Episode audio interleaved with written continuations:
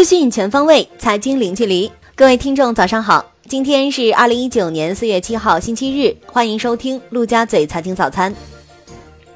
宏观方面，央视财经报道，今年清明节小长假预计将超过一点一亿人次出游，大家也将再次遍布国内海外的每一处热门目的地，全球也将迎来中国假日。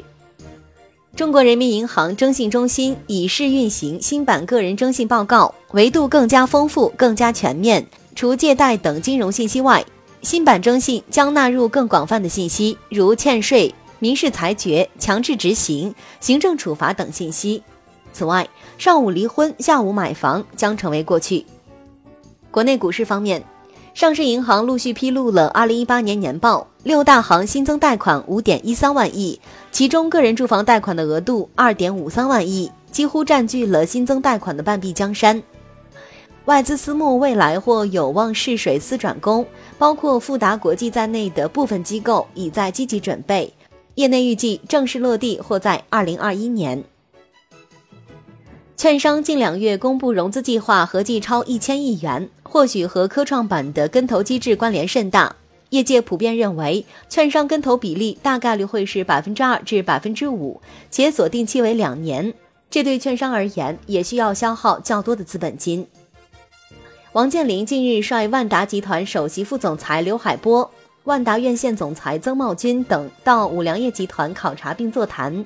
双方就酒文化基地建设、影视文创、医疗大健康及万达广场营销网络建设等领域的合作进行了深入交流，并达成战略共识。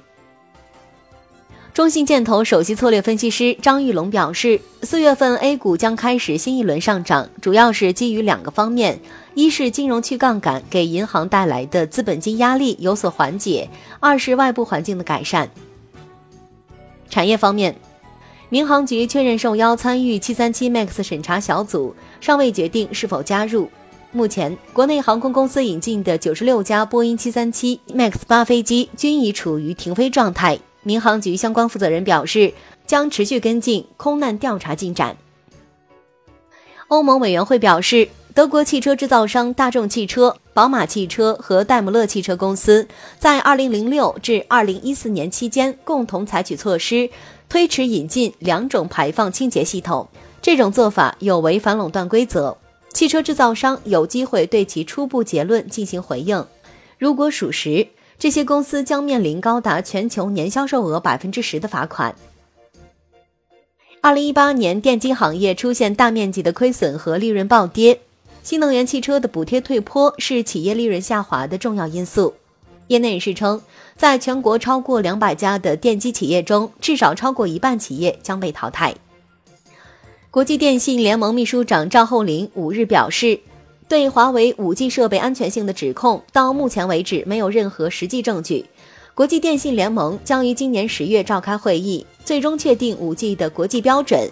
对华为的担忧不会影响这一标准的制定过程。中国银联已与商业银行联合推动落实优化措施，闪付时出现损失的，切实缩短其赔付时限，提升赔付效率，确保持卡人被盗刷损失获得快速赔付。如遇遭盗刷，银联完成审核后，最多于两个工作日内直接完成对持卡人的资金划付。中核董事长于建峰称，二零一八年全球在建核电机组五十四台。总装机容量五千五百零一点三万千瓦，分布在十七个国家和地区。全球核电发展重心正从传统核电大国转向新兴经济体。高温气冷堆示范工程已进入安装调试最后阶段，明年上半年将建成投产。海外方面，国际金融协会发布的资本流动报告显示，二零一九年新兴市场非居民资本流入或增长至一点二六万亿美元。其中，中国非居民资本流入预计将达到五千七百五十亿美元左右。中国将继续成为新兴市场资本流入的关键驱动因素。知情人士透露，美国政府官员计划在五月初会见汽车制造商和锂矿企业的高管，计划启动全美国电动汽车供应链的建设战略。伊斯兰开发银行行长班达尔哈贾尔表示，该机构计划为成员国在关键领域的投资提供一万亿美元资金。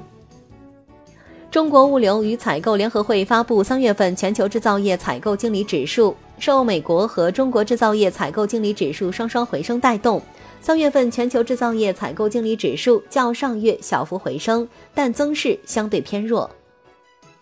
国际货币基金组织总裁拉加德表示，全球经济正面临更多不确定性，经济增长势头普遍放缓。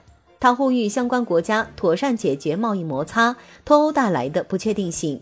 并呼吁世界各国之间继续协调贸易、税收等政策，以确保增强全球经济韧性。国际股市方面，澳大利亚和新西兰将从当地时间周日凌晨三点（北京时间周日零点）起进入冬令时，其金融市场交易时间及数据发布时间将较夏令时推迟一小时。债券方面，腾讯表示。已与经办人就根据计划发行本金总额六十亿美元的债券订立认购协议。